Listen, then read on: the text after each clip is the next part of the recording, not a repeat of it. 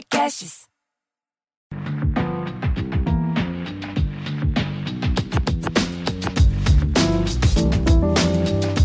Olá, sejam bem-vindos a mais um episódio do podcast Afrofuturo, esse espaço onde a gente troca sobre afrofuturismo, cultura africana e também sobre a nossa contemporaneidade, os assuntos que nos atravessam no nosso cotidiano.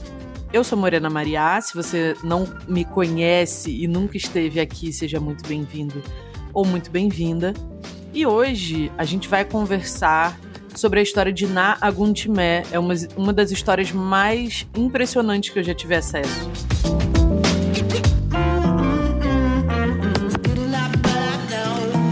Mas antes da gente ir direto para o assunto do nosso episódio, eu preciso dar alguns informes. Então vamos a eles.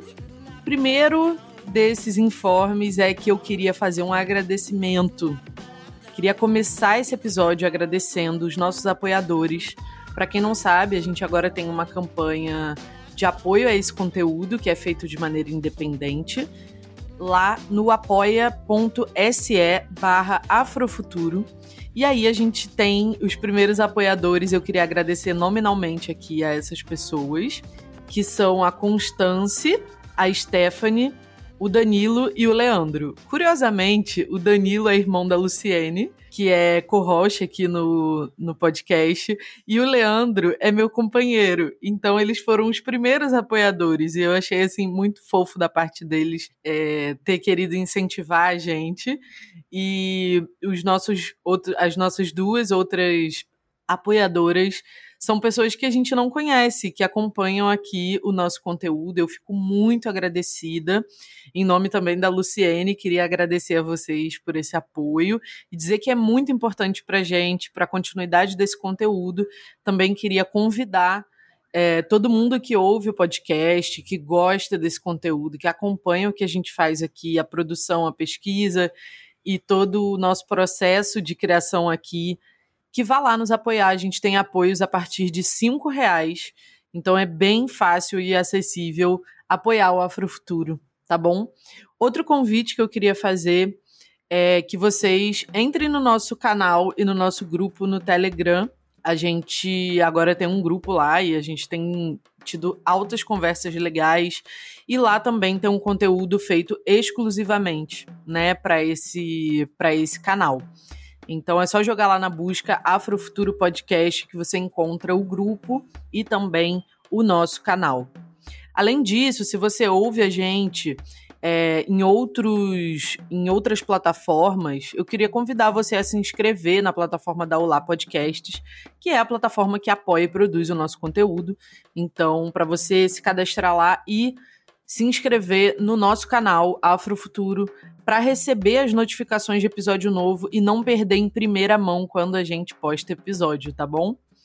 Então é isso, os nossos primeiros avisos e vamos ao direto para o assunto do nosso episódio. Bom, eu conheci a história de Nagon é, por uma busca muito pessoal. Eu, para quem não me conhece, assim, não sabe mais de mim, eu sou de candomblé, né? Faço parte da, da tradição e o meu, a minha nação de culto é a nação Jeje, que é uma nação um pouco mais fechada, né? Com uma certa uma certa posição de discrição, né? E tem uma tradição muito forte. E aí eu resolvi dar uma pesquisada, eu sou muito curiosa, né? E para além das conversas com a minha Alorixá, que são a minha fonte primeira de conhecimento sobre o candomblé, eu resolvi dar uma pesquisada para saber um pouco mais sobre a história do Jeje no Brasil. E eu me deparei com essa história dessa mulher, que é literalmente uma rainha de dois mundos.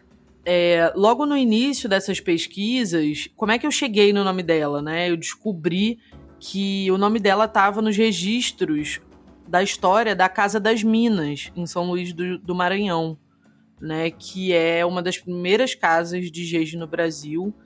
E aí eu vi esse nome e nunca mais me esqueci dele, né? E resolvi que eu iria em frente pesquisar e saber quem era essa mulher.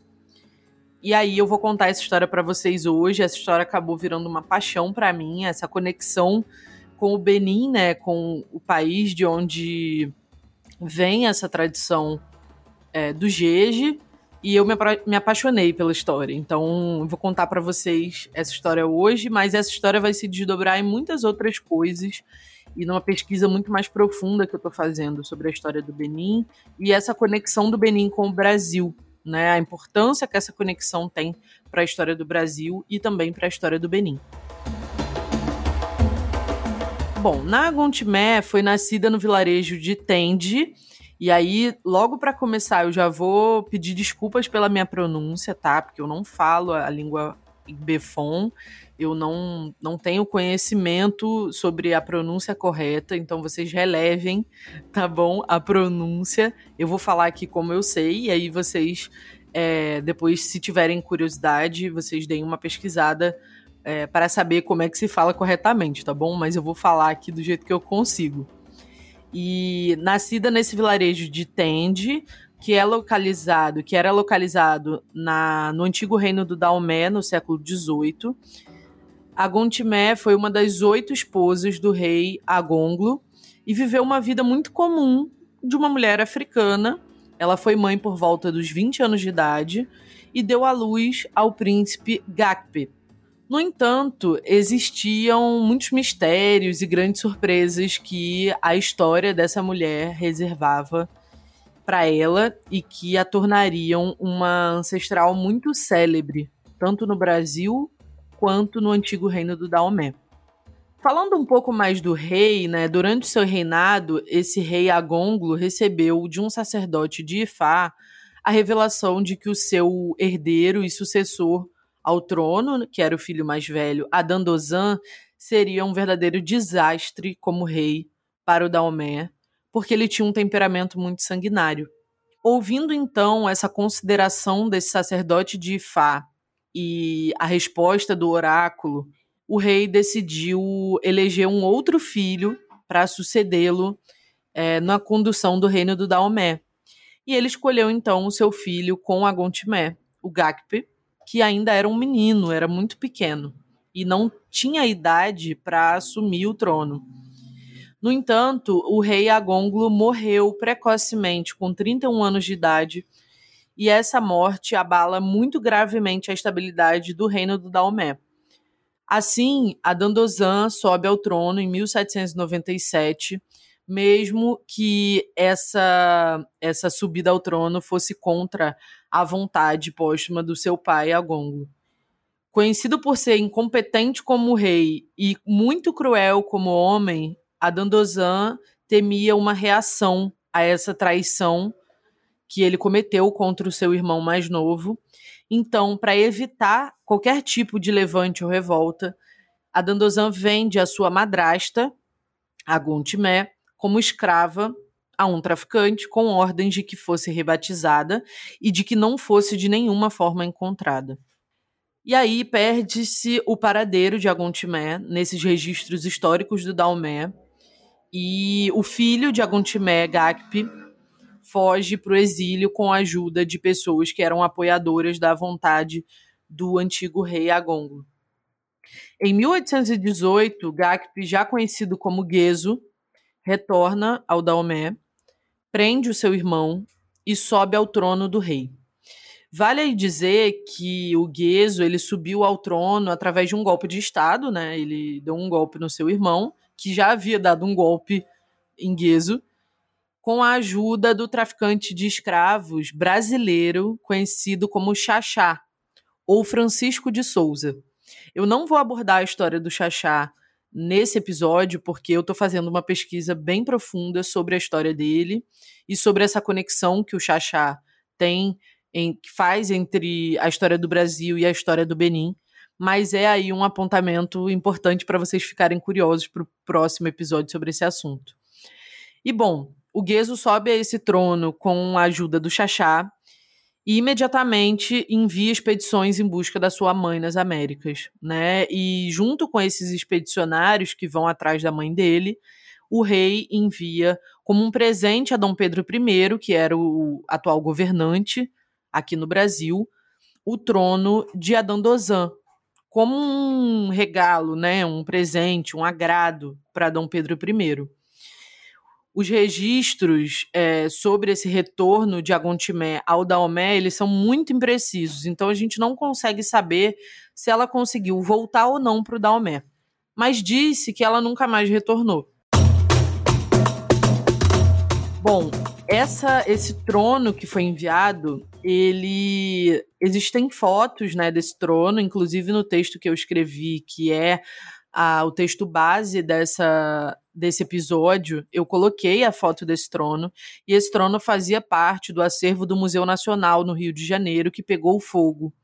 E esse trono se perdeu nesse incêndio é, mais recente. Mas ele fez parte desse acervo durante muitos anos. E, infelizmente, por conta desse acontecimento extremamente infeliz, a gente perdeu mais uma pista né, da, do paradeiro de Agontimé e dessa história tão bonita. Bom, essa história que parece inacabada vai ser redescoberta em 1948, quando Pierre Verger, Pierre Fatumbi Verger, que era pesquisador, um pesquisador francês que foi iniciado nas tradições africanas e que pesquisou essa relação da África com o Brasil, obtém através de Mãe Andresa, que era uma princesa do culto daomeano na Casa das Minas, os nomes desses voduns que eram cultuados lá no Maranhão. E esses nomes eram secretos, né? E ele consegue obter, através é, de Mãe Andressa, esses nomes. E nesse mesmo ano de 1948, o Verger viaja à costa africana e descobre, né, lá no Benin, que os nomes dos voduns que eram cultuados na Casa das Minas pertenciam à família real da Omeana e que apenas os sacerdotes da própria família e membros é, dessa família real teriam acesso a esses nomes, né? Então fica aí é, cravada a veracidade da identidade de Nagon Timé, que foi rebatizada como Maria Je Jesuína, né? Ela foi renomeada nesse processo de vinda para cá como escravizada. Ela era vodunce do Vodun Tois Madono, que era considerado o Vodun mais importante do povo Fon, de onde ela descende, né? E aí fica então confirmada essa identidade dela através da sua espiritualidade e do culto que ela trouxe do antigo Daomé e do atual Benin para essa para essa casa em São Luís do Maranhão, onde ela continua esse processo de, de culto aos ancestrais daomeanos. Essa tese do Verger de que Nagontimé seria então Maria Jesuína foi confirmada por pesquisadores da Unesco em 1985 e Nagontimé foi então reconhecida como fundadora da Querebetan de Zomadono, conhecida como Casa das Minas, e reconhecida também como fundadora assim do culto de tradição Euefon no Brasil. Né? Eu me emociono muito com essa história porque é uma história que fala sobre a força, né? sobre o processo de resistência dessas pessoas e desse desse povo preto, né, que a gente faz parte e que hoje ainda continua é, de uma certa forma, resistindo através também da espiritualidade, né, aqui no Brasil. O culto dos 45 voduns era matriarcal, sempre regido com muita rigidez, sempre por mulheres. Os homens tinham as suas funções, eram responsáveis pelo toque do tambor, mas essas funções tinham uma certa limitação. Segundo as informações que eu obtive, o culto lá na Casa das Minas se encerrou com o falecimento de Mãe Dene de Toy Lepon, que é um Vodun, em 2015. E nenhuma outra Vodun cerdeira foi iniciada nesse culto. Essa é a informação que eu tenho. Se você tiver outras informações sobre esse culto, sobre a continuidade através de outras casas, né, de filhos iniciados e do espalhamento aí do jeje de, de outros cultos e outras casas que descendam da Casa das Minas. É, fala comigo no falhafrofuturo@gmail.com porque eu continuo reunindo informações sobre essa pesquisa e eu tenho muito interesse em dar continuidade a ela. E aí esses relatos sobre a Casa das Minas vão narrar que Nagon Timé fundou um, um reino, né, que resistiu a essa escravidão, resistiu ao tempo e con continuou cultuando de uma forma tradicional os voduns daomeanos e manteve viva essas tradições espirituais aqui na diáspora. E bom, apesar de é, a gente não ter conhecimento do, da continuidade do culto dessa casa, o culto Jeje se espalhou pelo Brasil e ainda é conhecido pela sua rigidez e pela fidelidade é, das suas práticas a essas raízes ancestrais e tradicionais no Daomé, no antigo Daomé, no atual Benin. O legado de Nagun Timé está vivo nessas pessoas pretas que continuam cultuando e lembrando dos seus ancestrais aqui na diáspora brasileira eu sou uma dessas pessoas, tenho muito orgulho de fazer parte de uma tradição tão resiliente, tão resistente, que passou por tantos processos e que continua viva aqui no Brasil. É, então eu quero saber mais de vocês, se vocês também fazem parte do culto Jeje, se vocês conhecem mais histórias né, de resistência desse culto aqui no Brasil, dessa tradição. E é isso. Essa, essa foi a história de Nagun Timé que eu tive muito, muito prazer e muita honra de contar para vocês. A dica Afrofuturo de hoje é o documentário Atlântico Negro, que eu já citei num outro episódio aqui. Se você ainda não assistiu o Atlântico Negro na Rota dos Orixás, o filme está disponível aí na internet gratuitamente. No YouTube você encontra o filme completo, onde mostra essa ligação direta entre o atual Benin e o Brasil. Né? Mostra uma outra casa que também cultua os voduns é, do Benin. E aí você pode ver essa ligação ao vivo de uma forma muito emocionante lá nesse filme, nesse documentário. E o outro, a outra dica que eu queria deixar e que eu estou começando a estudá-la, e aí vou compartilhar aqui com vocês, é o Acervo Agudá. É, ele está disponível lá no site acervoagudá.com.br e é um acervo que é, resulta da pesquisa do doutor em antropologia Milton Guran e que foi é, possível através de um projeto do Itaú Cultural, né, que apoiou é, a apresentação desse site, né, e esse, essa pesquisa de uma maneira um pouco mais acessível. Os agudais são conhecidos como os brasileiros retornados para o Benin, né, as pessoas que retornaram é, no período de escravização e posteriormente para o Benin e para outros territórios também é, do continente africano.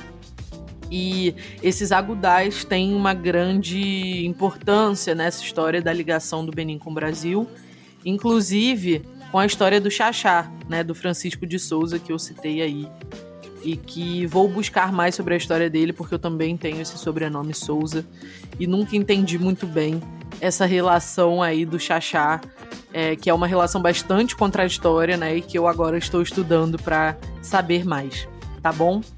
Espero que vocês tenham curtido esse episódio. Sigam a gente nas redes sociais, arroba. E comentem com a gente o episódio lá no nosso grupo do Telegram, que eu já citei aí no início do episódio, que é só você jogar lá na busca Afrofuturo Podcast, que já aparece para você. E comente também nas redes sociais, compartilhe com a gente o que você achou desse episódio. Vou ter muito prazer de ler e de trocar com vocês por lá, tá bom? É isso, a gente se vê num futuro próximo.